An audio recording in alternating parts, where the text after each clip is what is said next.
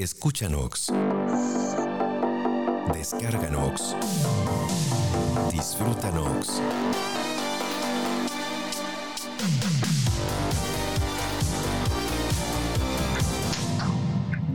Nox presenta.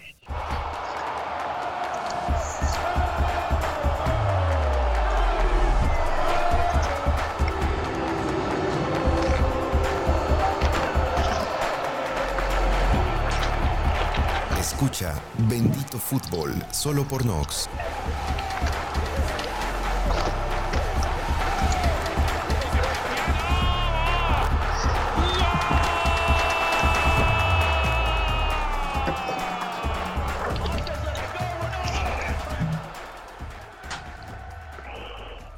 Sean bienvenidos a este nuevo podcast de Bendito Fútbol, con el cual estaremos entrando en temas de nivel de cancha. Para eso, quien me acompaña como siempre en estas emisiones es Jesús Armando Lendechi. ¿Cómo te va? Bien, bien, Gersa, ¿cómo estás? Como siempre, un gusto saludarte y saludar a todos los que nos, nos escuchan en este su programa Bendito, Bendito Fútbol. Y vamos a pues eh, comenzar. Antes vamos a presentarnos a nuestros invitados, Jesús, porque el día de hoy hablaremos de los arqueros, de la portería, el villano o el héroe. Para eso tenemos de invitado, primeramente, saludo, agradezco que haya aceptado la invitación nuevamente, el profe Gerardo Arcos Cruz. ¿Cómo estás, profe? Hola, buenas, buenas tardes a todos. Estamos aquí dándole para, para lo que nos gusta de la portería. Y precisamente un invitado nuevo que está con nosotros en este podcast de Bendito Fútbol, el profe Miguel Guevara, también que conoce la portería. ¿Cómo le va, profe? Muy bien y muy agradecido con todos ustedes, amigos, por darme esta oportunidad de, estar aquí debatiendo un poquito de, la posición más, más debatible del, fútbol.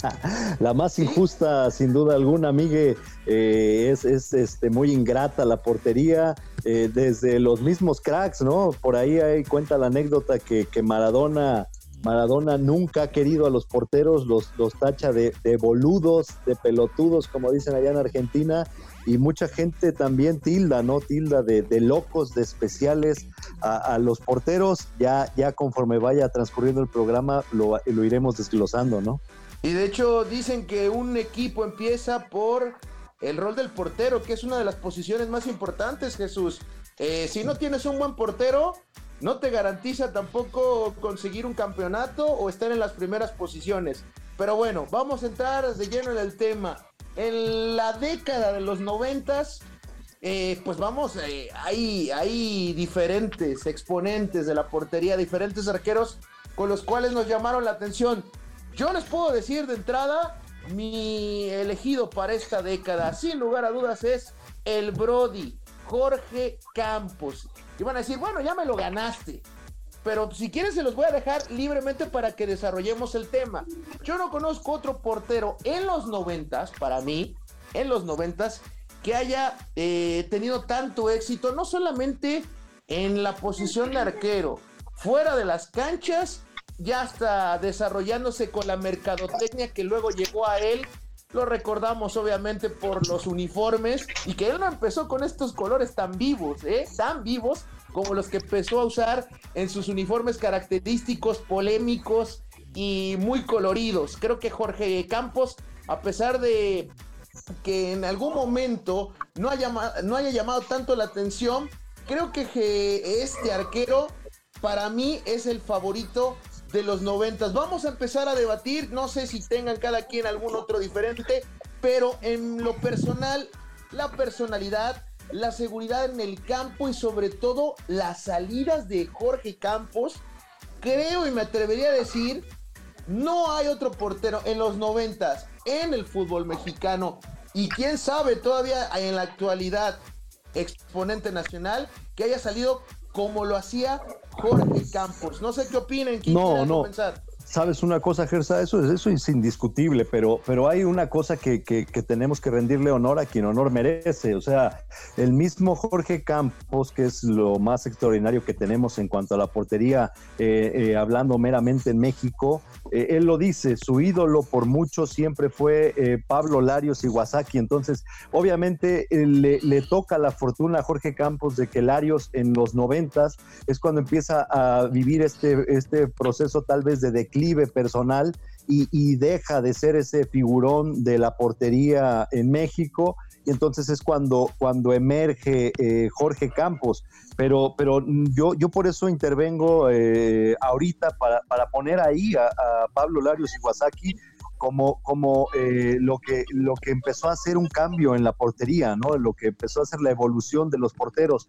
Como bien dices, Jorge Campos es inigualable, Gersa, a mí me da risa hoy día que dicen, no, ese portero sabe jugar con los pies. Creo que se equivocan y ya ahorita lo, lo, le pasaré el balón ahí votando al profe Arcos para que lo desglose mejor.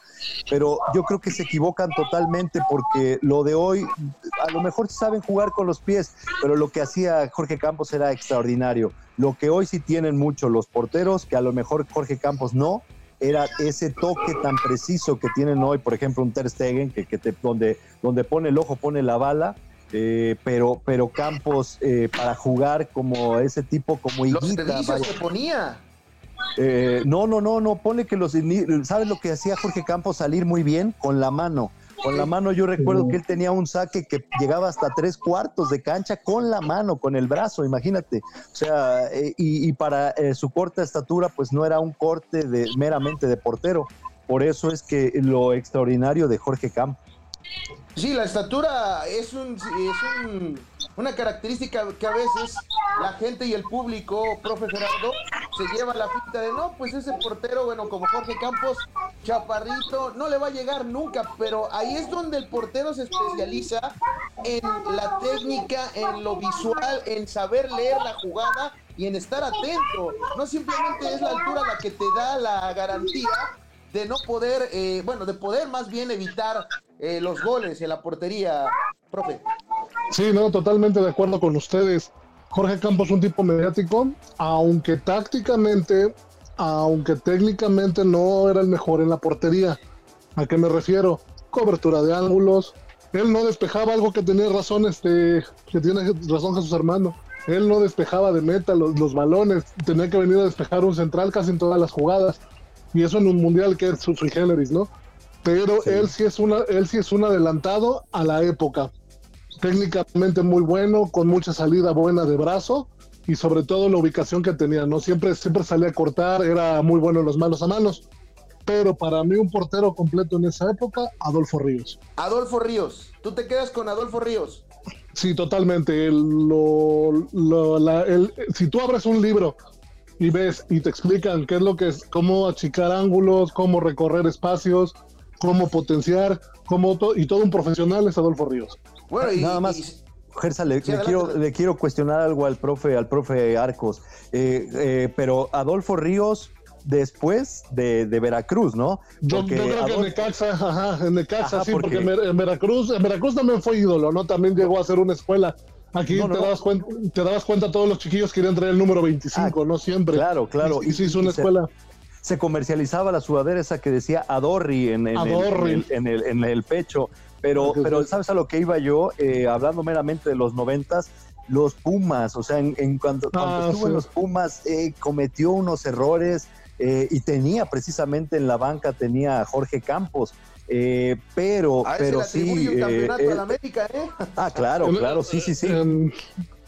hay que, hay que marcar, hay que marcar un, antes y un después de Adolfo Ríos. Y, y, no es que quiera uno meter con calzador a los tiburones rojos del Veracruz, pero yo creo que fue la institución donde él recobró esa, esa, ese protagonismo, esa sed de protagonismo y se convirtió en un figurón, ¿no? Ya de ahí nos no, lo roba desgraciadamente Necaxa, eh, posteriormente América y ya, ya, ya estaba más que consagrado, ¿no? No recuerdas que hasta por ahí el, arquero de Cristo, ¿no? Sí. Que, decían que, era muy recurrente, ¿no? El, la técnica esta, ¿no? Este, sí, la, la, chica de, Cristo, un total profesional. Recuerdo mucho en el 98 En el 98 como en el 96 vinieron, vinieron a jugar los Tiburones Rojos con Antonio Carlos Santos, dirigidos por el dirigidos, no recuerdo, por Tomás Boy, vinieron a jugar aquí al Quirasco contra, contra Delfines de Jalapa, en esa época cuando estaba en segunda Delfines.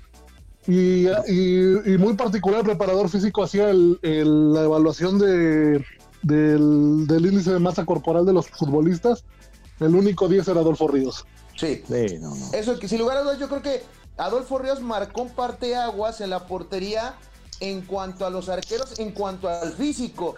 no es que no se preocupara el equipo o los preparadores físicos por lo que tuviera el físico de su arquero, pero él creo que fue de los primeros en trabajar mucho más el gimnasio, ¿no? Meterse un poquito más a esos ejercicios y este canterano de Pumas que sin lugar a dudas le dio a, no más que a la universidad, al Necaxa y sobre todo ya en la época de empezando el 2000, al América le regresó un poquito de, de en la portería seguridad. Profe Miguel Guevara, ¿está usted de acuerdo? ¿A quién usted pondría en los noventas como arquero nacional? ¿Se queda con Ríos? ¿Se va usted con Jorge Campos? ¿O a quién puede meter usted en la tercia? ¿O quién mejoraría? ¿O quién?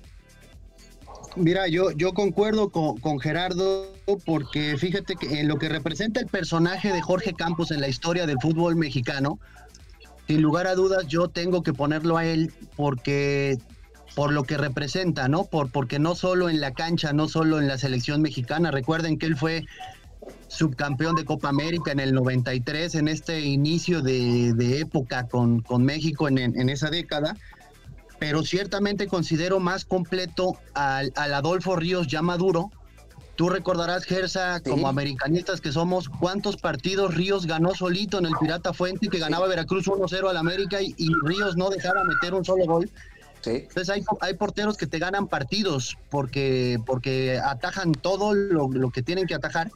Y Ríos en Veracruz creció muchísimo y se consolidó en Necaxa y en América teniendo dos títulos de liga aún a un excelente nivel. Eh, mucho a Adolfo Ríos, pero sí por la tras tengo que colocar en la época de, esa década a Jorge Campos. Jorge Campos. Te quedarías con Jorge Campos por encima de Ríos, por todo lo que significó para la portería nacional, pero también en el fútbol mexicano, ¿no? O sea, yo, yo recuerdo mucho que la gente, como decía Jesús Armando, empezar, eran pocos los que salían con, la, con las manos, los arqueros, y, Jorge Campos empezó mucho ese, ese primer inicio de ataque desde el principio, como, como tratar de hacer contragolpes por medio de estos servicios, y recuerdo así muchos goles del Club Universidad por esta, por esta forma de juego. Y de Adolfo Ríos, lo que yo recuerdo es que bajo los tres palos, el achique que tenía este señor, en verdad, en verdad es digno de admirarse. Ya lo que eh, puso también, eh, agregó en las características el profe Arcos, de cómo trabajaba ya lo físico. Yo no recuerdo antes que se trabajara tanto eso, profe Arcos, profe Lendecho. Bueno, no, pero, pero, ¿sabes una cosa, Gersa? Eh, no, no se trabajaba. Él, él lo trabajaba, él empezó a trabajarlo, él fue de los, de los arqueros fornidos. O sea, eh, en esta década de los 90, eh, escucha los ejemplos que voy a citar. Olaf Heredia, el cuerpo de Olaf Heredia no, no era ni siquiera que se le, se le acercaba al de Adolfo Ríos. El Chato Ferreira, no sé si se acuerden de León todavía en las últimas instancias. Eh, y, híjole, y podemos mencionar a varios, el, este, el Venado Gutiérrez de Adrián, Adrián, Chávez. Adrián Chávez, o sea, el Gallo García, ustedes que son americanistas. Que Nicolás Navarro. Eduardo Fernández, ¿se acuerdan de Atlante y de Guadalajara? Fue campeón con Atlante. Félix Fernández, o sea, qué década tan, tan rica, tan, tan, tan, eh, teníamos basta la, portería, ¿no? O sea, tanto de, extranjeros como de, como de nacionales, ¿no? Eh, por ahí emerge Osvaldo Sánchez del Atlas, esta escuela del Atlas siempre, siempre de llamar la atención en cuanto a la portería, un Erubey Cabuto, el Pulpo Zúñiga en Guadalajara, o sea, teníamos muchísimos, muchos este, buenos arqueros, o sea, de, de, regulares a buenos, ¿eh? Agregaría a Nicolás Navarro, al grande Martínez, ah, de Santos. sí, sí, sí, Nicolás, como bien dices, otra cosa también. El, Chato Pineda, Hugo Pineda, también muy buen arquero, ¿no? Sí, también, no, no, no. O sea, que eh, si nos ponemos a ver ahorita y somos muy meticulosos, eh, no es por querer sonar a viejo, pero, pero es que desafortunadamente eh, en la actualidad pues hay más malos que, buenos, ¿no? Y en ese entonces estaba todo regularmente, pero sí, sin lugar a dudas de sobresalir, pues Jorge Campos por lo que, por lo que fue un fenómeno. Eh, un adelantado a su época. Un adelantado a su época, sí, claro. Y en cuanto a lo prepulsor, en cuanto a los músculos que hoy, hoy día, profe, ya no los dejan tener esa musculatura de Adolfo Ríos, eh, pero sin lugar a dudas Adolfo Ríos se adelantó también en ese aspecto, ¿no? Muy, muy, muy fuerte, una, una corpulencia que, que, bueno, se le veía desde, desde a kilómetros, ¿no? Sí, totalmente. El somatotipo del arquero ha cambiado, ¿no? Y entonces era más pesado. Veíamos, decías de la Feredia, ¿no? De todos esos que más o menos el cuerpo era eran muy ortodoxos, ¿no? Por ahí lo decían, ¿no? Cómo, cómo era su, su técnica, pero eran, era, eran tipos bajo los tres palos, ¿no? Ándale, que se, morían de que se les caía el travesaño encima, ¿no? Sí, podían morir de, una conmoción cerebral, ¿no? Sí, sí, sí. Bueno, ahora vámonos a cambiar, vámonos al plano internacional. En los noventas, ¿qué, ¿qué recuerdos tienen de la portería de los noventas? ¿Con qué portero se quedarían ustedes? Yo lo pongo desde este momento, les digo que de los noventas, yo recuerdo aquel danés que ganó una ah, Peter Schmeichel. Peter Schmeichel es mi elegido por, eh, por ser considerado en ese entonces, inclusive entró en una lista de los 100 mejores jugadores de la historia por parte de la FIFA.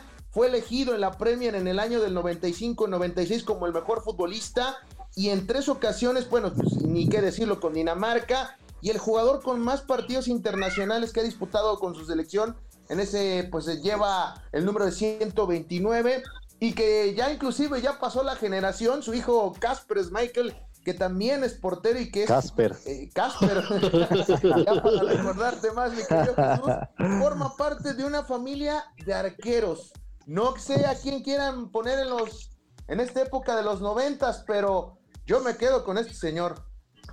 Que hablen los expertos, Gersa, yo, yo me guardo al final, que hablen los expertos en la portería. Fíjate, que, bueno.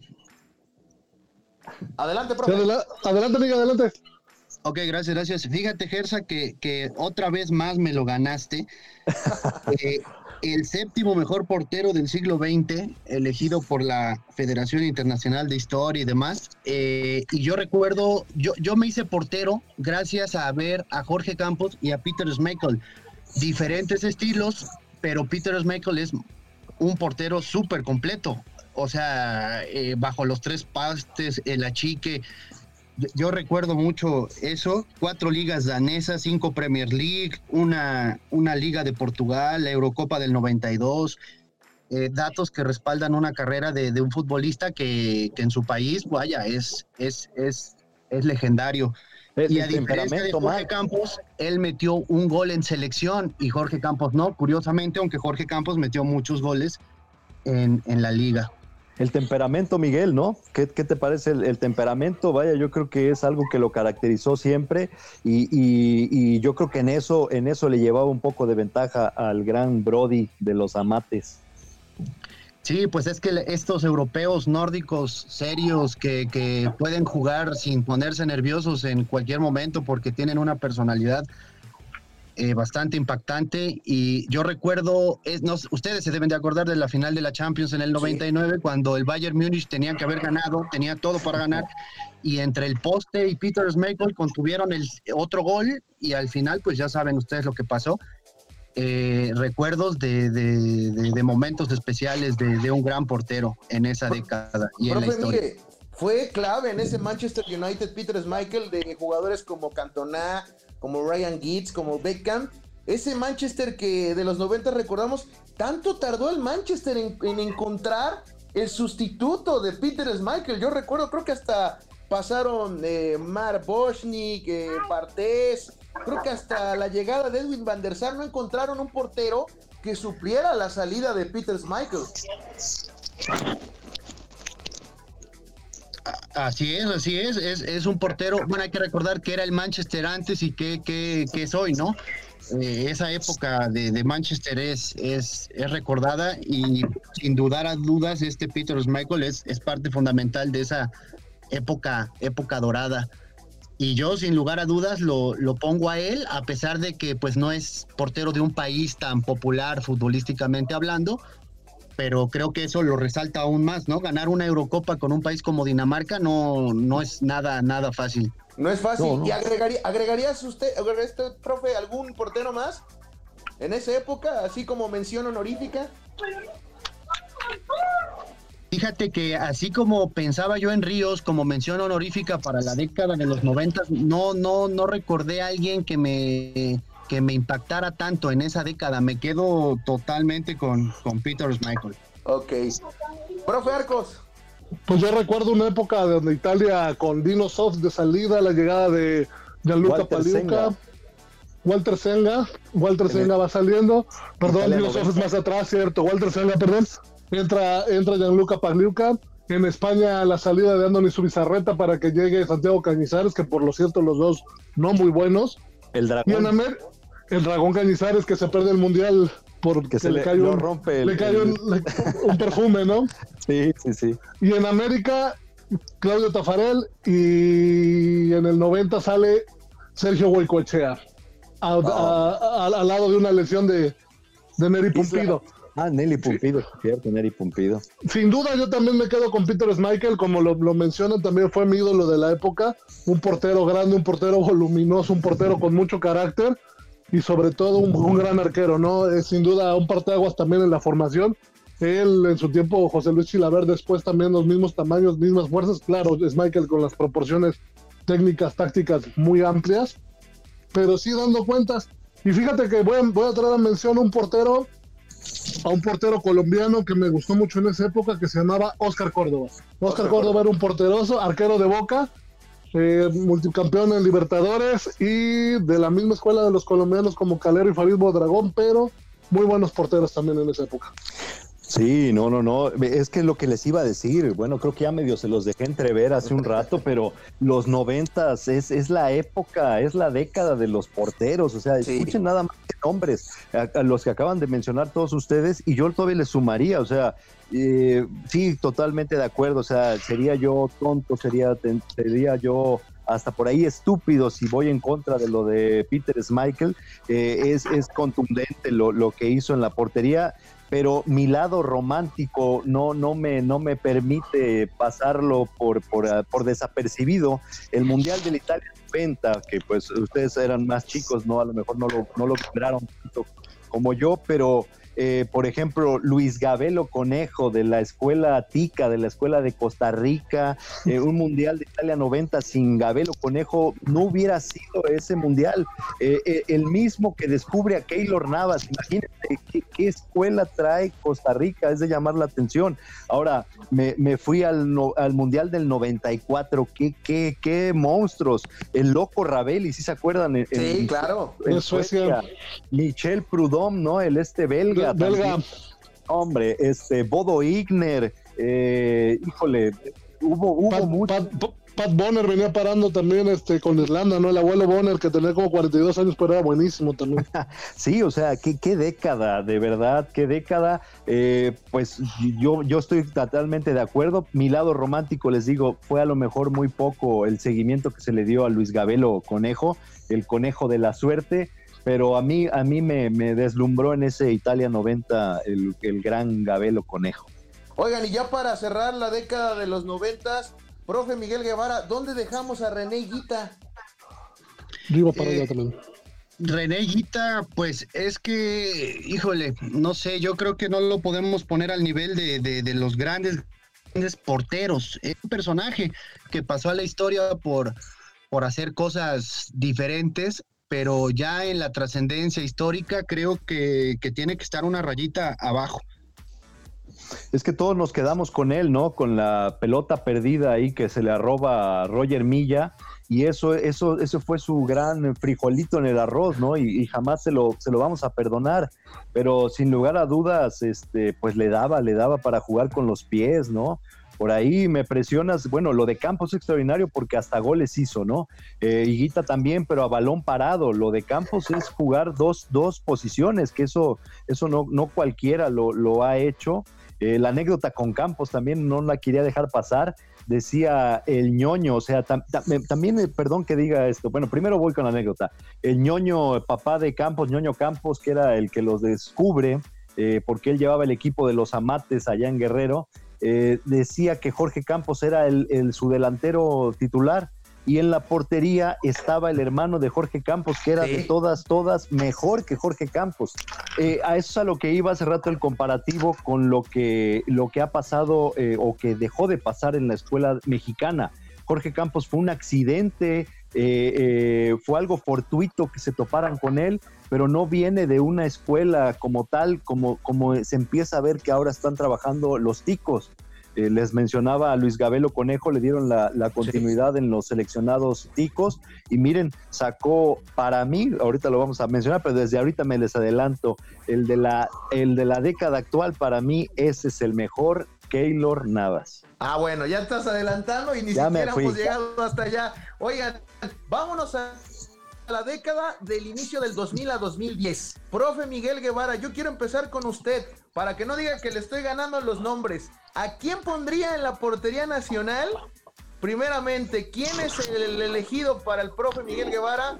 Que también les pongo en contexto al público de Bendito Fútbol. Él también es arquero, es profesor, pero sabe lo que es defender el marco. ¿A quién pondría usted, profe?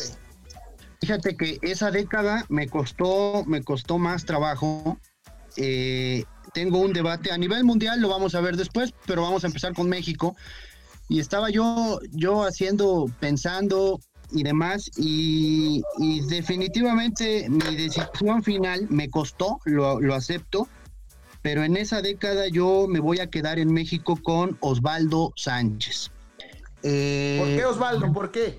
no me gusta ubicar a un portero chiva, ¿no? Que sea reconocido por, por ese equipo, pero pero tengo que reconocer que, llega un momento de plenitud en el Mundial de 2006 y, las características, características técnicas de, un portero que es buen atajador, buen achicador, buen salidor, etcétera, eh, me hacen ponerlo como indiscutible en esa década. Gana, gana tres ligas, dos con Santos, una con Chivas, Copa MX, Copa de Oro eh, y premios individuales a nivel nacional eh, pero, pero recuerdo su carácter, eh, su ah, encarar al rival, eh, retar, ser líder. Creo, creo que tiene características que lo hacen ser el, el mejor en ese límite de tiempo.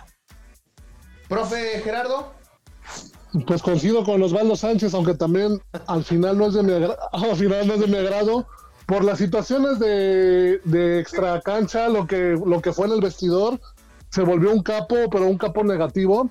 Eh, la poca la poca ambición de poder salir al extranjero, hablan que, él lo comenta, ¿no? Que el Getafe viene por él y que le daban menos de lo que ganaba en México y pues no prefirió cuidar la cartera que la popularidad. Si él hubiera, si él hubiera salido a, Europa, él hubiera, él hubiera abierto la escuela, la escuela de porteros mexicana, porque venían muchos siguiéndole el paso. Eso es lo que no me gusta de Osvaldo Sánchez. En ese 2000 también pues, eh, sale a la sale a la vista el Conejo Pérez, pero pues también otra, otro tipo de personalidad de arquero, ¿no?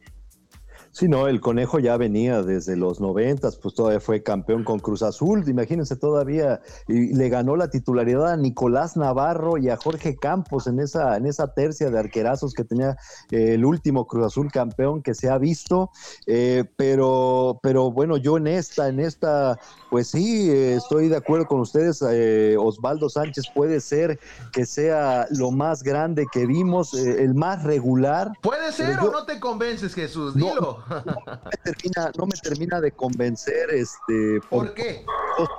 No, no es de mi total agrado. Digo, yo cabe recalcar, no soy, no soy un, este, un conocedor de la portería. Yo simplemente hablo por, mi gusto, por lo que vi. Y ustedes, ustedes saben que yo, yo estoy, yo estoy casado con este lado romántico y, y como que me gusta ser abogado del diablo. Considero que esta década nos deja, nos deja un mártir un mártir que alguien alguna vez en el llegar a la y al empezar su proceso dijo alguna vez para mi proceso para Alemania 2006 ya tengo un nombre, José de Jesús Corona y 10 más. Eso dijo la Volpe.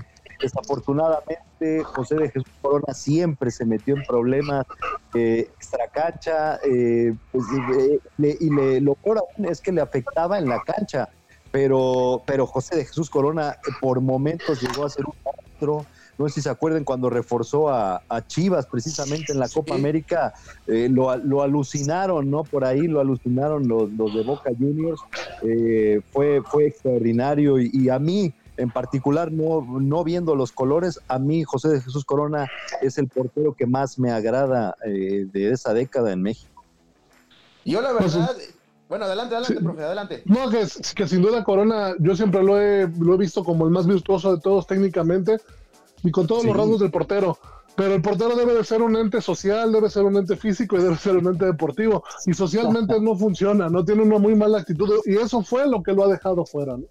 Bueno, yo pondría a Oscar Pérez. ¿Dónde dejan Oscar Pérez? Porque en la época de ese inicio del 2000 le tocó el, último Cruz Azul campeón y le toca el Cruz Azul de. ¿Qué más? de lo que vive, de lo único que vive el Cruz Azul. ¡Caray! es un histórico. Gran parte de la visión azteca, principalmente la del Cruz Azul, recuerda eh, la época también ya del 2000, a pesar de que debutó de manera profesional en 93, dejando una marca histórica con el equipo, convirtiéndose en el jugador con más partidos disputados en el equipo. Creo que también la época del, del 2000 de Oscar Pérez fue fundamental. Sí, no salió campeonatos, no salió mal. Ya, ya este, venía la baja de Cruz Azul, por eso es que yo, es que, mire, desgraciadamente yo creo que los seres humanos por naturaleza tenemos siempre la mala costumbre de quedarnos con, o, o que pese más lo malo que lo bueno.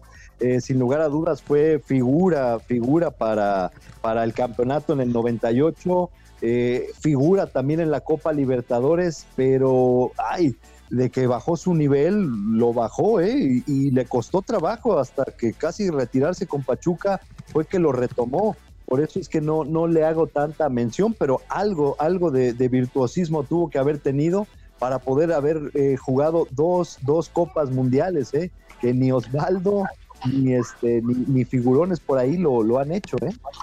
Profe Miguel, ¿dónde, ¿dónde deja usted a Oscar Pérez? Eh, mira, eh, eh, sin, dudar sin lugar a dudas es un, es un gran portero y, Cruz Azul lo va a recordar siempre y mientras no ganen otro campeonato, pues lo va a recordar más, obviamente. pero la mancha que va a dejar Oscar Pérez es su Mundial del 2010. En el 2010 tenía que haber jugado Ochoa o, Osvaldo Sánchez antes, que, el Conejo. Y esas, esas combinaciones de Javier Aguirre en ese Mundial de 2010 pues lo llevan entre las, entre las patas a este conejo porque ya ahí ya no merecía ser el portero del equipo tricolor. Y los que recordamos un poco de, historia y no nos olvidamos de esos asuntos negros del, del fútbol mexicano, pues sabemos que, ese, ese, eso no se lo ganó. No, profe, pero, pero, pero no hay ningún pecado que, que, marcarle al Conejo Pérez. No fue factor, y lo hablamos hace, hace unos episodios que hablamos de ese mundial con el profe Gerardo Arcos.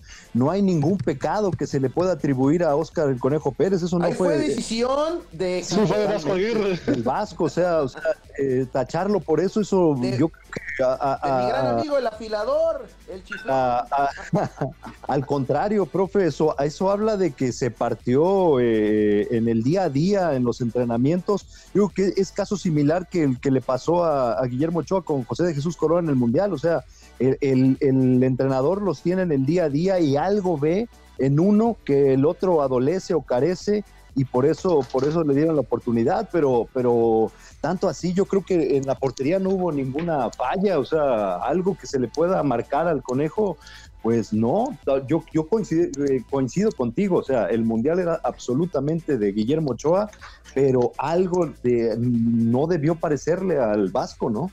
Yo creo que fue amiguismo, yo recuerdo, recuerdan lo que decíamos, las elecciones llenas de amiguismo.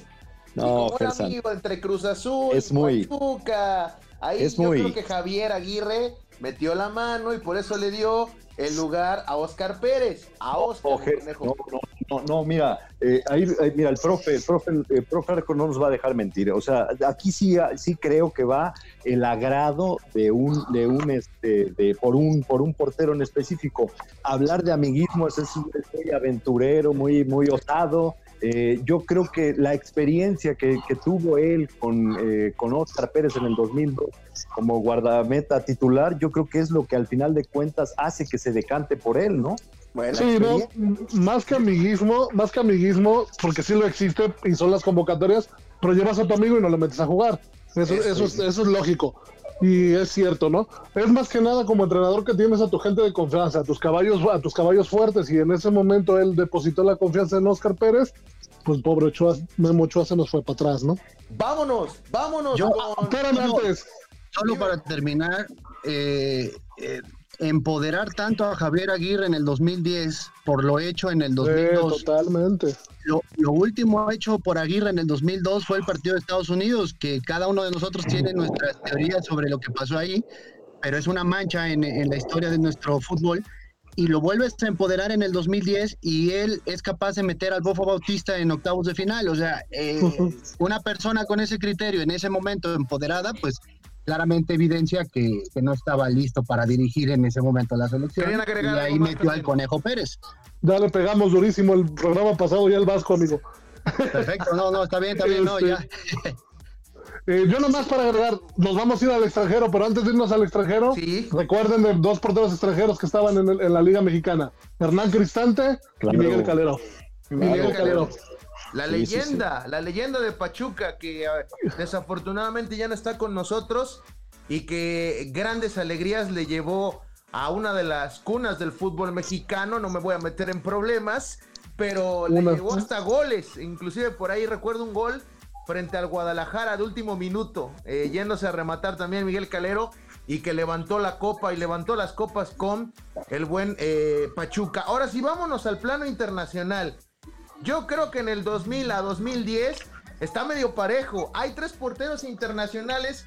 Yo te los voy a dejar a ti, profe Miguel, pero sabes a cuáles me refiero. Esperemos que vayamos en la misma lista. ¿Con quién te quedas?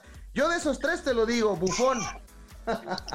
Mira, vuelves a hacer el pecado original.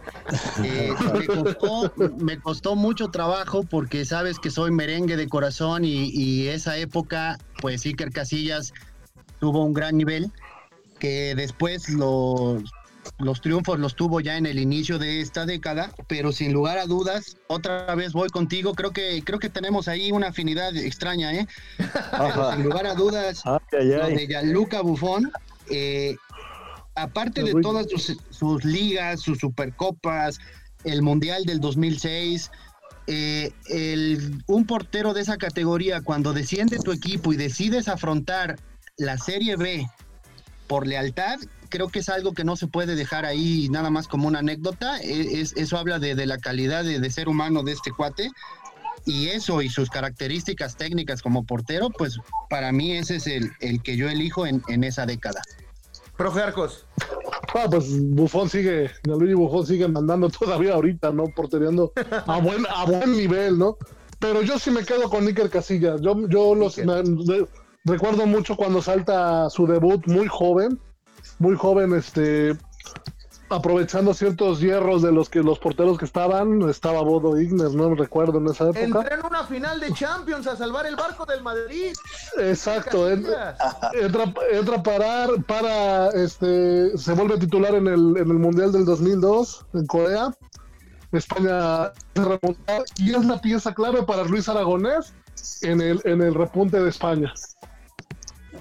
Sí, sí, sí, sí, sí, totalmente cierto. Fíjense que, eh, pues ya escuché el lado romántico del profesor Miguel, ya veo que tiene su lado romántico. Eso de, de, de, lo de Bufón, pues es, sin lugar a dudas, es, de admirar. Eh, bajó, descendió con ellos eh, y sí, Buffon puede ser, yo no, no puede ser, es, es el mejor de esa década. Eh, yo sí les quiero decir una década que yo creo que empieza, al menos para mí, desde mi, desde mi punto de vista, una decadencia en cuanto a la portería. No me gusta. Jesús? Caray. actualmente, Sí, Gersa, no me, no me, es que te digo, yo, yo estoy, yo creo que yo estoy casado a la antigua, no, no, no me gusta este tipo de técnica eh, que tienen ahora los porteros, no, vaya, escucha lo que te voy a decir de, de esa, de esa década. Eh, Oliver Kahn, oye, este, a mí nunca me gustó, vaya. Tieso, un portero tieso. Sí, sí, sí, no, no, o sea, por ahí el, el apellido, ¿no? Digo, el, el apodo que le, que le manejaban, ¿no? O sea, eh, no, no me gustó mucho esa, esa década. Lo de, lo de Iker, pues se hace grande por la juventud, ¿no? Porque era muy noble y, eh, eh, llegar a la, portería del Real Madrid y, mostrar tesón, mostrar este, pues que tienes gallardía, hombría para estar ahí, pues eso, eso lo encumbra, pero, pero siendo honestos, siendo honestos, tampoco es un arquero que digamos unas facultades este, inconmensurables o, algo de otro mundo. O sea, de verdad eh, hay, que, hay que poner bien, bien bajo la lupa en esta década si de verdad existió un monstruo, un fenómeno que digan de veras era un deleite verlo porterear yo sinceramente creo que eso es mi, particular punto de vista. Creo que empieza la declive y actualmente lo estamos todavía padeciendo. No, yo creo que no. Yo creo que estamos viendo en esa, en esa década, Jesús, el nacimiento. Me voy a atrever a decir algo medio difícil y complicado. Échalo. Porque recuerda que es otra, es otra época. Pero para mí, el mejor portero en los últimos 20 o 30 años, Gianluigi Buffon, ¿eh? no creo que no yo sé que tú eres romántico y no nada más de la última década. Y, yo apelo a lo romanticismo. ¿Qué tanto siente la camiseta Gianluigi Buffon? ¿Tú lo recuerdas cuando Italia se queda fuera de esa Copa del Mundo de Rusia 2018? ¿Qué es lo que hace? Pero no, no estamos Ahora, es el único que siente. Dice, calificando esto. Lloro, lloro, solo. me acuerdo en esa, entrevista, es algo, es algo que deberías de acordarte, Jesús, si es que te gusta el romanticismo futbolístico. Mm, sí, me gusta el romanticismo futbolístico, Gersa, pero, pero mm, eh, estamos hablando eh, ahorita de atributos, de atributos y, pues eh, puede, puede, el profe, el profe lo va, lo va a desmenuzar mejor. Él, bueno, los dos profes que son especialistas en el arco. Yo no, no, no, ¿cómo te diré? No, no me enamora un tipo así, o sea, y no es nada contra Bufón, es en la actualidad, no, no hay un portero que yo, bueno, ya te lo acabo de decir es Keylor Navas. Para mí, Keylor Navas es el único en la actualidad que a mí, a mí hace que, me ponga a ver un partido, inclusive a pesar de que se marchó del Real Madrid, eh, que yo creo que es el error más grave que ha tenido el Real Madrid en los últimos eh, tiempos. Eh, yo, yo lo sigo a donde sea porque de verdad es un deleite verle, verle, verle parar. Hay, una muestra de técnica de, de arquero, pero lo que el plus que tiene que tener todo arquero que es el poner de su cosecha algo, el, los dones que con los que llegó a la tierra eh, y los reflejos que tiene Keylor Navas, para mí es, es otra cosa, o sea, nadie los tiene. Ya eso es otra época, ya estábamos hablando del 2010 al 2020, estamos hablando del 2000 al 2010. Por eso, que... pues no, hay ninguno, o sea, para mí... Yo, yo recuerdo ver a, a Bufón en aquel Parma maravilloso con con Turam, con Canavaro, con Sensini, ese equipo era, era un deleite verlo jugar y Buffon con 18 años era un arquerazo desde esa época. Yo por eso sí, técnicamente sí ha sido y más el coraje y el, y el arrojo, ¿no? Más o menos comparamos a, y tener una dialéctica con, con el productor, comparamos más o menos a Buffon con lo que era o con lo que es Sergio Ramos ahorita para el Real Madrid, ¿no? Y recordar que él tiene el récord después de ese traspaso de la, del Parma a la Juventus. Fue el mejor portero de casi 50 millones de euros, 52, no recuerdo bien, pero fue un traspaso histórico, eh, profe Miguel, en cuanto al cambio de la, del Parma a la Juventus por parte del buen Gianluigi Buffon. Bueno, vamos a entrar en la última década rápidamente en la última década a nivel nacional e internacional. Yo aquí, aquí Jesús y yo ya vamos a saltar chispas, ¿eh? Porque yo les puedo dar el nombre y les voy a decir, eh, eh, dice, dice por ahí el productor que nos olvidamos de Francesco Toldo del Inter, de Víctor Valdés.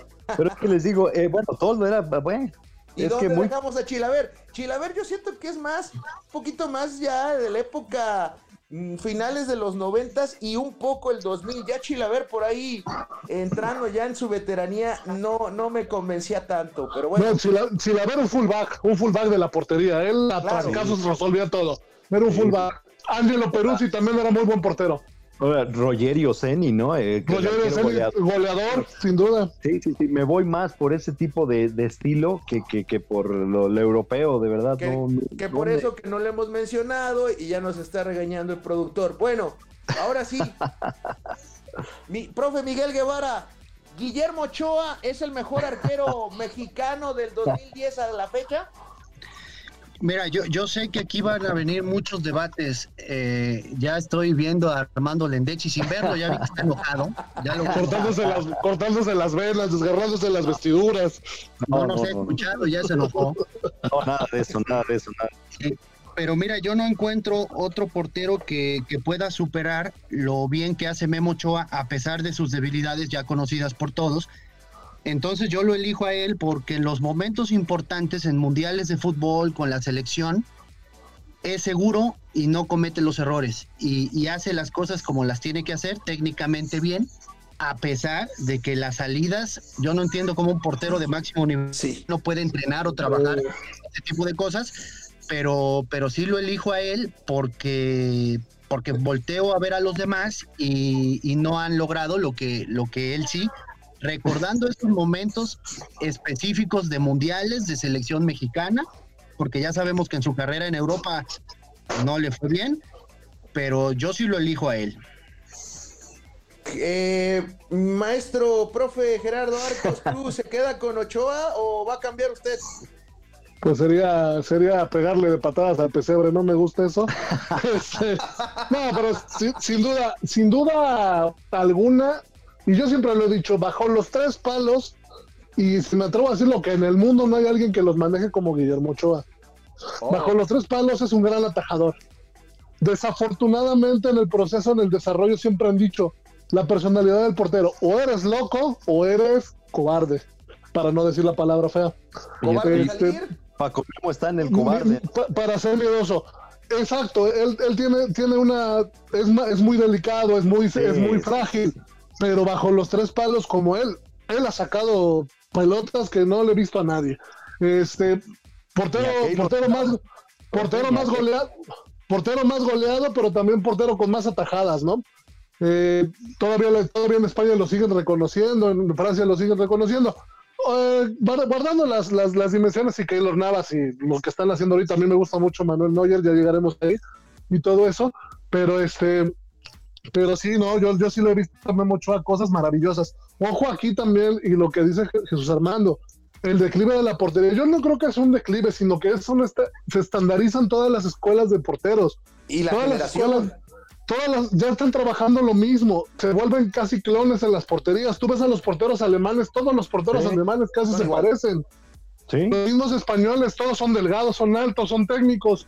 Todo eso, ¿por qué? Porque ya se estandariza. Y el trabajo de las, de las neurociencias, del trabajo de las neuroposiciones, de las sensopercepciones, de todo eso ya se trabaja en todos, desde, desde Jalapa los niños, aquí con el buen Pablo de Soy Portero, hasta en África se está trabajando lo mismo, porque hay, hay, programas, por ejemplo, Ser Portero, que fueron a, a, África y trabajan lo mismo, ¿no? Ya son, ya son situaciones que trabajan y el portero se va desarrollando en eso. Por eso es que, por eso es que las escuelas ya se parecen, ya no hay quien destaque, ¿no? Sí, sí, sí, es totalmente de acuerdo, profe. Ey, ¿qué, qué, qué te digo, Gersa? Ya lo sabes, ¿no? Yo, yo. Sí, ya sabes que es Corona, la cerveza es Corona.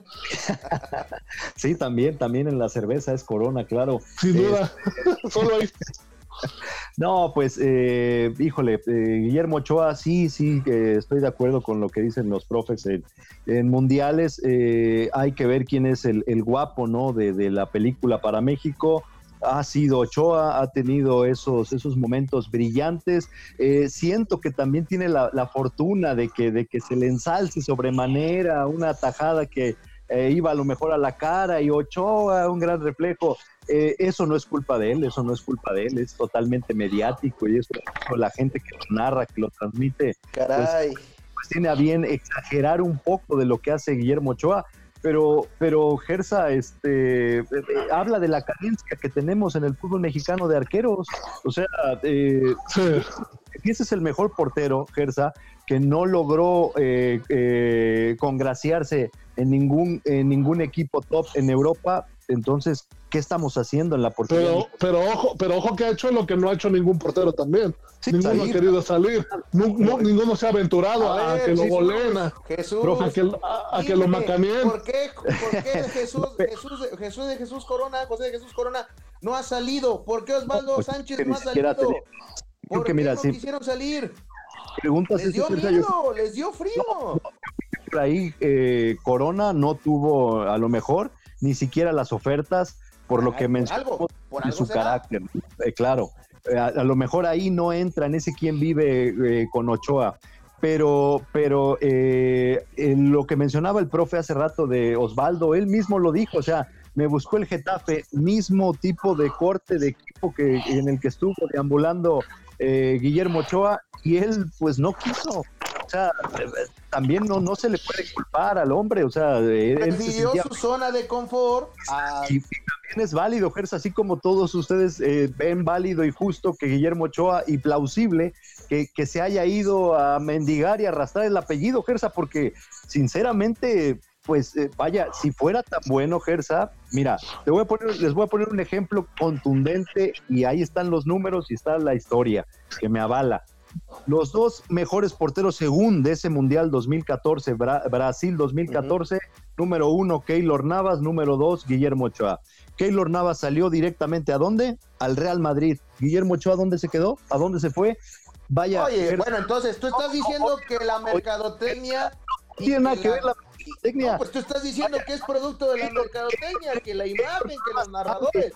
Héctor Navas sale precisamente por ser un mejor representante. Vamos a ponerlo así, Jesús. No, no tiene nada que ver de ah, representantes. bueno, bueno. ¿Y Corona, Corona qué hecho? corona lo único que ha hecho es pegar a los a los a los a, los auxiliares técnicos fuera de la cancha. Es un desastre, Corona, Jesús. empezar, mira, ni siquiera lo estoy metiendo en esa comparativa. La comparativa más cercana entre Corona y Ochoa fue en el 2014. desafortunadamente, y afortunadamente para desafortunadamente para José de Jesús Corona porque vivió un mejor momento. No, escucha, escucha, déjame terminar este punto. Desafortunadamente para José de Jesús Corona, ese era su momento, ese era su mundial. El hombre no va a jugar ningún mundial, no va a tener ni minutos mundialistas porque ese era su momento. En el, en el día a día se lo ganó Guillermo Ochoa, eh, cuestión, no voy a meter aquí amiguismo ni nada, cuestión de gusto solamente del Piojo Herrera y le valió la apuesta, le salió bien, punto final. Pero si vamos a hacer estrictamente una comparación un quien vive entre Guillermo Ochoa y José de Jesús Corona, ¿qué te ha dado a nivel selección nacional Guillermo ah, Ochoa? Jesús, Jesús Corona tiene colgada una medalla de oro. Sí, pero Jesús, esa medalla la vamos a hablar después. esa medalla es gracias a Oribe Peralta. Media medalla es Oribe Peralta. Ahí está. Él no fue factor para esa medalla. No me vengas con jaladas, Jesús. Aquí están no me vengas con jaladas. Decir si no fue factor en esos Juegos Olímpicos. No fue factor en esa, en esa Olimpiada. Media medalla que se colgó el equipo mexicano es gracias a Oribe Peralta y a la buena defensa y media cancha del equipo mexicano. José de Jesús Corona. Bueno, déjame hablar, no me has dejado hablar. Tanto tanto así. A ver, te voy a hacer una pregunta. ¿Quién ha sido el único futbolista, no si, ni nominado, entrado a la lista del balón de oro? Te lo pregunto a ti. ¿Del balón de oro? ¿De a dónde o cómo? No entiendo de qué. ¿Quién ha sido el primer mexicano y hasta el momento el único en aparecer en la lista de candidatos para ganar el balón de oro? ¿El balón de oro de dónde, Gersa? ¿o ¿Del balón de oro? Del balón de France Football, hijo. Ah, según tú, Guillermo Ochoa. Guillermo Ochoa en el 2007, algo ha de haber hecho bien, ¿no? Algo ¿Y con quién jugaba? ¿Con el América? Gersa, eh, creo que está haciendo bastante, creo que está haciendo bastante, bastante, bastante osado ese. No, reconoces lo que ha hecho Guillermo Ochoa. Dos copas del mundo. A ti lo que te da coraje es que le ha ganado la portería nacional a José de Jesús Corona y en los últimos dos mundiales lo ha demostrado. Es el top. No hay más. No, no, no, no, no, no, no. Mira, yo, yo les pasaba la, bola rodando y votando a los, a los profes que le saben bien a la, a la portería. Eh, decir que José Jesús Corona no fue factor en esos Juegos Olímpicos es una total, eh, un absurdo y hasta puede rayar en lo, en lo grosero hacia la persona, o sea, eso ya es personal. Como absurdo, tú dices que es un producto de la mercadotecnia Guillermo Ochoa. Lo mismo. Profe Miguel, yo no dije, yo no dije eso. mira, yo, yo creo que tiene, tiene en parte razón. Le voy a dar un poco de razón para que no se enoje más Armando Lendetti. pero, pero yo creo que si hubiera ido Talavera a, ese, a esos Juegos Olímpicos también gana México. O sea, eh, es, factor porque cumple, pero cumple como otro pudo haber cumplido. Eh, Memo Ochoa lleva cuatro copas de oro porque siempre es recurrente y el técnico que esté en el momento confía más en él que en otro. Eh, entonces creo que creo que sí es Memo Ochoa el de esta década, sin lugar a dudas y Corona es un portero que técnicamente tiene muchas cualidades, pero ojo, hay eliminatorias que están ahí en la historia donde Corona sí cometió errores en la selección, que costaron goles en eliminatorias ahí con Chepo de la Torre cuando le costaba contra Honduras. contra Costa Rica. No, Honduras, Honduras. Honduras, Honduras. Eh, y, y Ochoa en, momentos de selección difícilmente recuerda uno algún error. Profe Gerardo. Pues bueno, mira, podemos ser, ¿no? Recordando tantito a Memo Ochoa, creo que el peor enemigo de Memo Ochoa, aparte de muchos mexicanos, es este su representante, de verdad que te presenta un cuate con su representante, ¿eh? Sí. Ah, su máquina, qué, qué, qué bodrios le ha puesto al pobre, a pobre hombre. Compartiendo lo romántico, Memo Ochoa, en vez de regresar a Estados Unidos a ganar dinero, regresa a la América. Totalmente leal. Y en cuanto a los juegos, eh, eh, en cuanto, no, la verdad, en cuanto a los juegos. Pero, le eh, están eh, pagando bastante bien, profe. O sea. Pero le pueden haber ganado, le pueden haber pagado más en, en, Estados Unidos, sin duda. Y este, y lo, y lo de Juegos Olímpicos, pues es un todo, no, no, no. Eh, Corona, Corona no saca una serie de penales. Corona no para el último cabezazo. Fue factor mm, muy, como pudieron haber sido todos, ¿no? Un equipo muy redondo, un equipo muy completo, un equipo con mucha hambre y lo logra, ¿no? Como dice el profe Miguel, si hubiera estado Talavera, si hubiera parado Toño, Toño Rodríguez, si hubiera ido Ochoa, si hubiera, hubiera sido, hubiera sido lo mismo, ¿no? Porque son, son jugadas, son jugadas normales. Ya, ya también sin la matraca y sin la banderita, la verdad, este, yo, yo creo que este, que sí hubiera funcionado. Sin duda alguna, Corona es bueno, pero pues también hubiera sido lo normal, ¿no? Yo, yo no creo, de verdad, yo siento que están siendo sumamente osados, arriesgados y hasta en lo grosero, ¿eh? O sea, ustedes me están diciendo que si hubieran puesto un tambo ahí parado, iba a ser México. No, no, se, iba a colgar, se, iba, se iba a colgar México la medalla de oro. No, si hubiera parado el productor. También. Afortunadamente el hubiera, el hubiera no existe. El hubiera no existe estamos haciendo, estamos haciendo un quién, un quién vive que no debería de existir entre José de Jesús Corona y Guillermo Ochoa, puesto que la, el tiempo, la historia le ha dado la razón a, Guillermo Ochoa de ser el titular de la selección eh, mexicana. Ha estado en mundiales, eh, ha estado en justas mundialistas, ha estado en Copa, en Copa de Oro, perdón, eh, y, y, bueno, no ha sido ni factor en contra, más factor a favor de México, cabe recalcarlo pero, pero eh, es harina de otro costal, o sea, si ustedes mismos lo, elevan a ese, a ese nivel, lo ponen en un nivel eh, sobresaliente eh, y extraordinario, pues por eso yo les digo, el quien vive es entonces, y a nivel con CACAF, con Keylor Navas. Okay. Pero fíjate que, no es, que no, es, no, es poco ser segundo, no es, no es, no es una una bicoca o algo, ser segundo, mejor portero del mundial y tercero de este, ¿no? yo, yo lo este... digo que, que, fue muy bueno, pero ¿a dónde está? O sea, por claro, eso, Jesús. claro, claro, este... el representante Gersa, o sea. Yo nada más te quisiera preguntar, Jesús, si ya para cerrar el tema, porque ya nos estamos en el tiempo encima y necesitamos terminar con los última década en los porteros internacionales, ¿te imaginas a un Guillermo Ochoa con el representante que tenía Chicharito, que tiene Chicharito, o un, o un este. De la Jun. No, no, exactamente, déjate. O un Jorge Méndez representando a Guillermo Ochoa. ¿Qué sería Guillermo Ochoa en estos momentos? O sea, Gersa, eh, eh, o sea, tú me dices que eh, el representante de Guillermo Ochoa, que es el mismo este Berlanga, el, el que hizo Parchís y todo esto, es un estúpido y, él solito, él solito se dispara en el pie, no llevando a, Guillermo Ochoa a los mejores clubes. Gersa, si tuviera las ofertas de esos clubes, por supuesto que iría, Gersa, no las tiene, hablemos tal cual. Ah, no, bueno, se, eh, no se trata te lo voy a poner en este, en este preciso instante. Las ofertas hay apachar al futbolista mexicano. Si las tuviera, agárrenlas, pero no las Gersa, no las tiene. No, sin duda, pero ahí también hay que ser sincero. ¿Cómo empieza Keylor Navas? Keylor Navas no empieza arriba, llega Levante en segunda, empieza a picar piedra.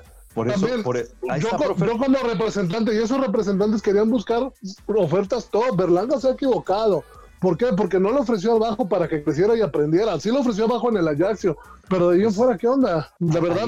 bueno, o sea, es lo que les digo, o sea, no le culpemos todo al, representante, o sea, el, tipo no va a ser un estúpido y no se va, no se va a sabotear a sí mismo. Él también quisiera, también quisiera tenerlo en un, en un club top, pero, pero afortunadamente Gersa no, no, no es visto, no, no está, no está este, dentro del agrado de los grandes clubes, Gersa. Ese es el problema. O sea, está.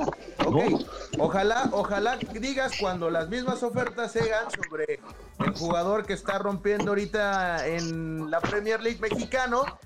Si le llegan las ofertas, ojalá digas, ah, sí las tiene, pero no las quiere aceptar. Bueno, ya veremos qué sucede con, con ese tema. Dice el productor, tendría mi medalla de oro y la tendría en el altar ahí en sus triunfos acerca de si él hubiera parado en las Olimpiadas de Londres. Esa es una, y que Ochoa es un pesetero.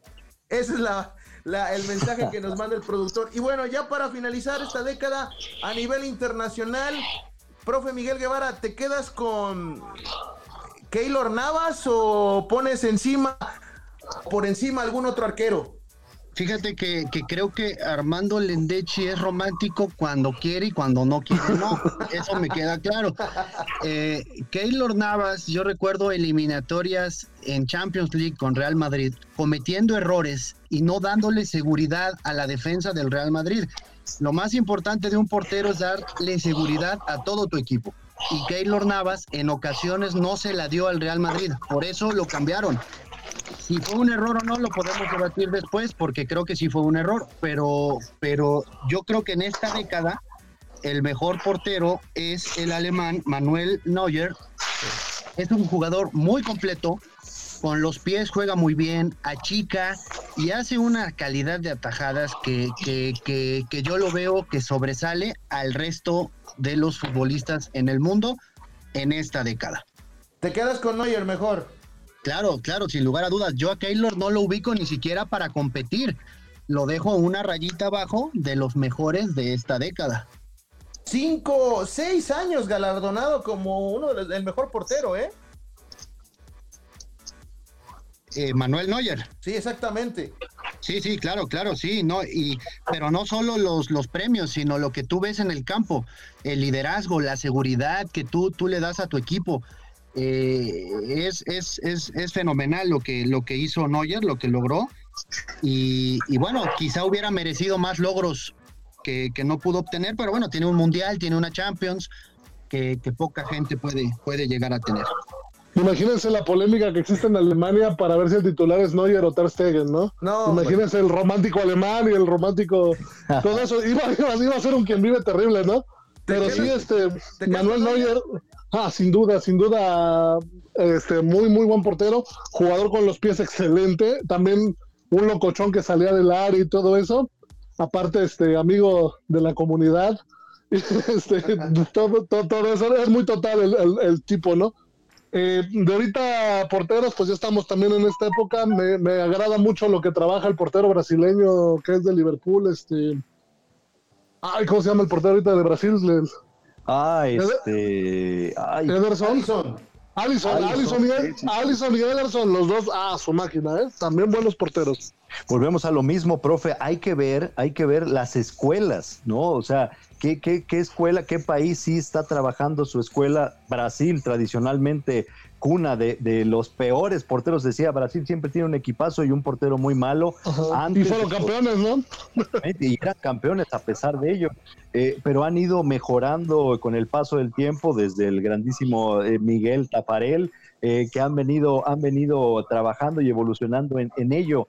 México, siento que por ahí nos estamos estancando, esta escuela atlista ya no nos está el, profesor que se encargaba de entrenar a los porteros atletas falleció hace como cinco años y desde ahí se vino para abajo todo esto. ¿eh?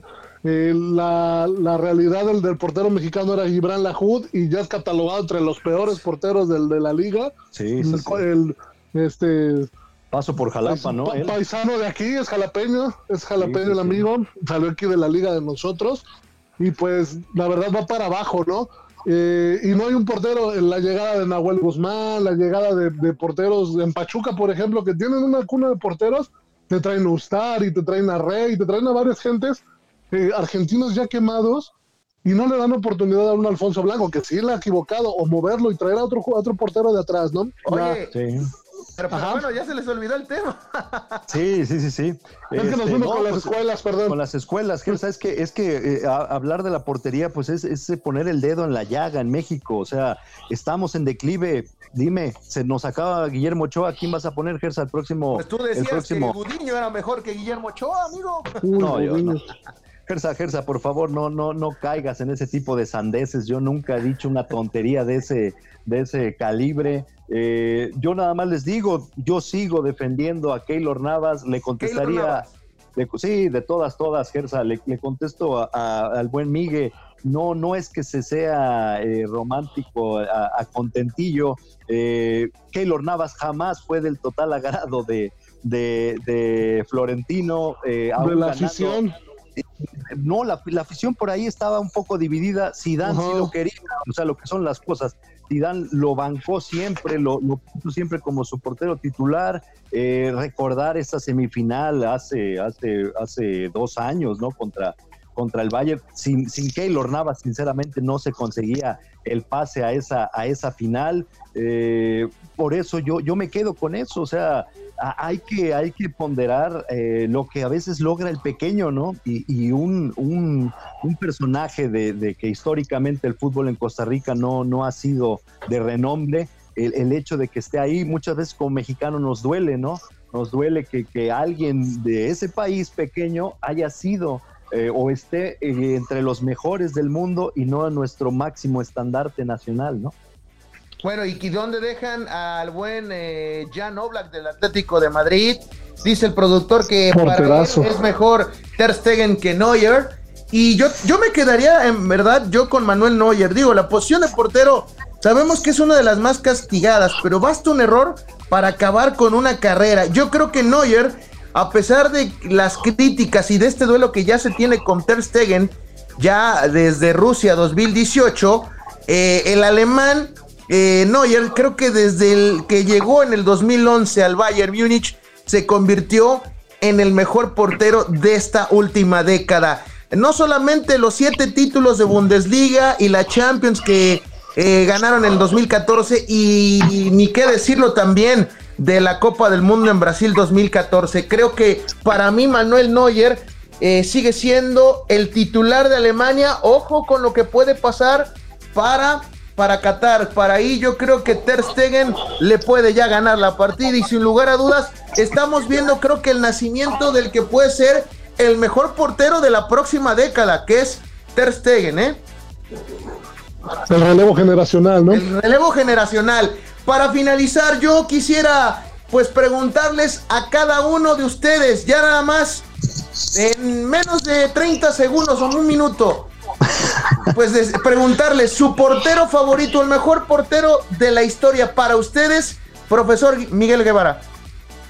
Fíjate que esa pregunta no la tenía yo preparada, es muy interesante. ¿Tu favorito entonces? Híjole, yo, yo me quedaría, vaya, hablando a nivel mundial, pues yo, yo me quedaría con Gianluigi Buffon. Profe Gerardo. Eh, buena pregunta, buena pregunta, pero sí, Gianluigi Buffon es el que, el que ha marcado una época, ¿no? Jesús Armando Lendechi. No, yo, yo, yo no me iría así, nada internacional, Gersa, te digo, yo creo que, me descubro hoy que no, no soy fiel seguidor de la portería, creo que comparto la idea de, de, Maradona, pero no, no, fíjate. ¿Qué pasó? no me gustó ninguna, o sea, no hay un rasgo que yo diga con este me voy a quedar en absoluto, podría ser un, este, una mezcla de todos. Eh, híjole, no me hubiera gustado. Voy a terminar con algo, no te voy a contestar esa pregunta, te voy a decir, con un caso hipotético, Gersa, me hubiera gustado mucho ver a Miguel Marín, a ver si es cierto que era todo eso que mm. decían. A Ah, ese sí lo vi, ese sí lo vi. No, yo, no, lo, yo no lo puedo disfrutar. Pues yo me quedo con Gianluigi Buffon, para mí es el mejor portero que me ha tocado ver y por ahí un poquito un escalón abajo Iker Casillas. Bueno, es la elección de cada uno, dice, el, dice el profesor, eh, bueno, el, productor, ¿dónde dejamos a Viati? ¿Dónde deja Dida? Bueno, ya no los mencionamos, pero eh, Buffon creo que también para el productor es el mejor portero de eh, pues de los últimos 20, 30 años o inclusive podría decirse también de la historia, aunque él también eh, pues está con Iker Casillas en la segunda posición. Pues, profe Miguel Guevara, gracias por estar con nosotros en este podcast. Lo tendremos por aquí más, más seguido. Muchísimas gracias por la invitación y un placer haber platicado con, con tres grandes personalidades del fútbol que saben, unos más románticos que otros, pero, pero vaya, le saben a esto del fútbol y eso es lo importante. Gracias, profe. Profe Gerardo Arcos. Una vez más agradecido por la invitación eh, esto que me apasiona, que, que lo, lo, desarrollé muy bien, todavía ahí me acuerdo, y pues la, la, posición más hermosa del fútbol, ¿no? La, el, el, tipo que trae otro uniforme diferente, trae otro tendo diferente, desde luego que es, lo, que es, que es muy bonito. La posición de, de, del Papa Juan Pablo II, eh, este profe, hay que decirlo. Eso, eso le, le, hizo el, el, buen Juan Pablo II. Pues no, pues agradecerle como siempre a los dos este, grandes, grandes amigos también, al, buen Miguel, Miguel Arquerazo también del, del Cachaza, Arquerazo, vaya, qué decir, del, del profe Arcos, que, que hasta profesional fue. Eh, no, Gersa, pues eh, como siempre, un gusto, un gusto con, platicar con todos ustedes. Y hoy sí se armó la polémica porque sabíamos que iba a pasar, pero ni hablar, todo, todo queda ahí nada más. Todo, queda ahí y pues nosotros les invitamos a que comparta este podcast, le siga dando play y recordarles que escucha Nox, porque bendito, bendito es el fútbol. Escucha Bendito Fútbol solo por Nox.